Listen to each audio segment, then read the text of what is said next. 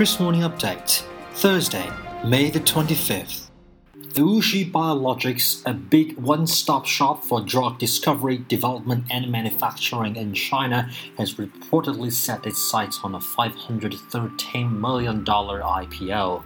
According to a report in Reuters, the company plans to sell 193 million shares at Hong Kong dollar 18.6 to 20.6 dollars each, valuing the total deal at up to 3.98 billion Hong Kong dollars.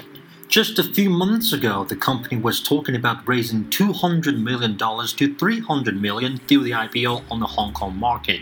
The latest report doubles that amount, highlighting the oversized role the company founder Ge Li has in the country's biotech industry.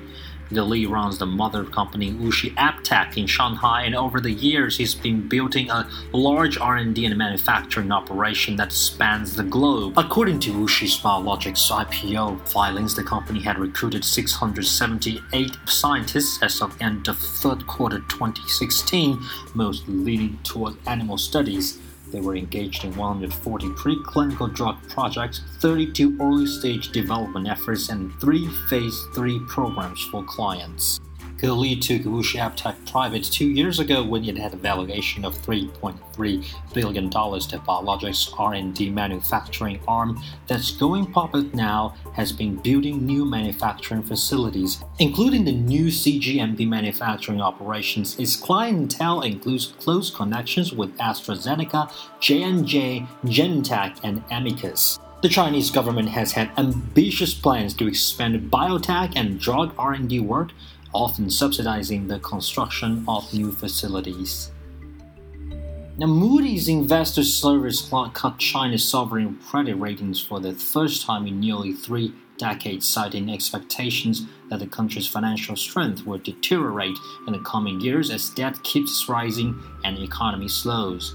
In a Wednesday statement, Moody's said it downgraded China's rating to A1 from AA3 while changing its outlook to stable from negative. In March of last year, it cut China's outlook to negative from stable. Moody last cut its China's credit rating in November 1989. Moody now raised China's credit alongside that of countries such as Japan, Saudi Arabia, and Israel.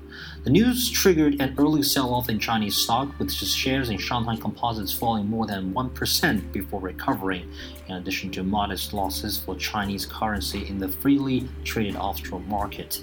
The impact on the heavily controlled domestic currency and bond markets was muted. The move comes as Beijing has intensified a campaign in recent months to bring in risky investment in financing practices that pose a serious threat to the stability of the world's second largest economy.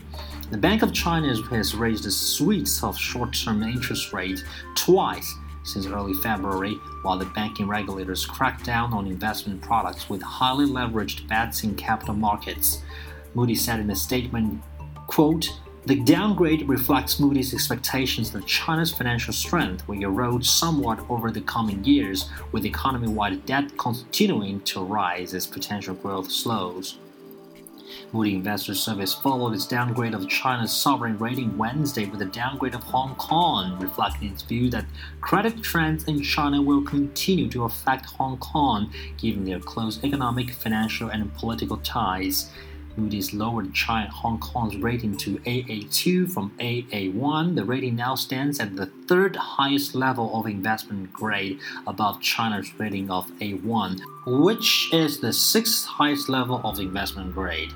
Economic and financial linkages between the Hong Kong and China are close and broad-based, said the ratings agency. Combined with political linkages, this means that any erosion in China's credit profile, such as that reflected in the 24th of May downgrade of China's rating to A1 with a stable outlook will ultimately affect Hong Kong's credit profile and will be reflected in the special administrative's rating.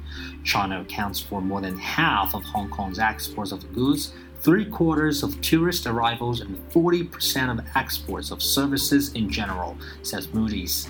As a very open economy, Hong Kong is exposed to global trade bringing it even closer to China as it increases its shares of world GDP and global trade, it said. And that's our update for Thursday. Stay tuned for update on the 26th.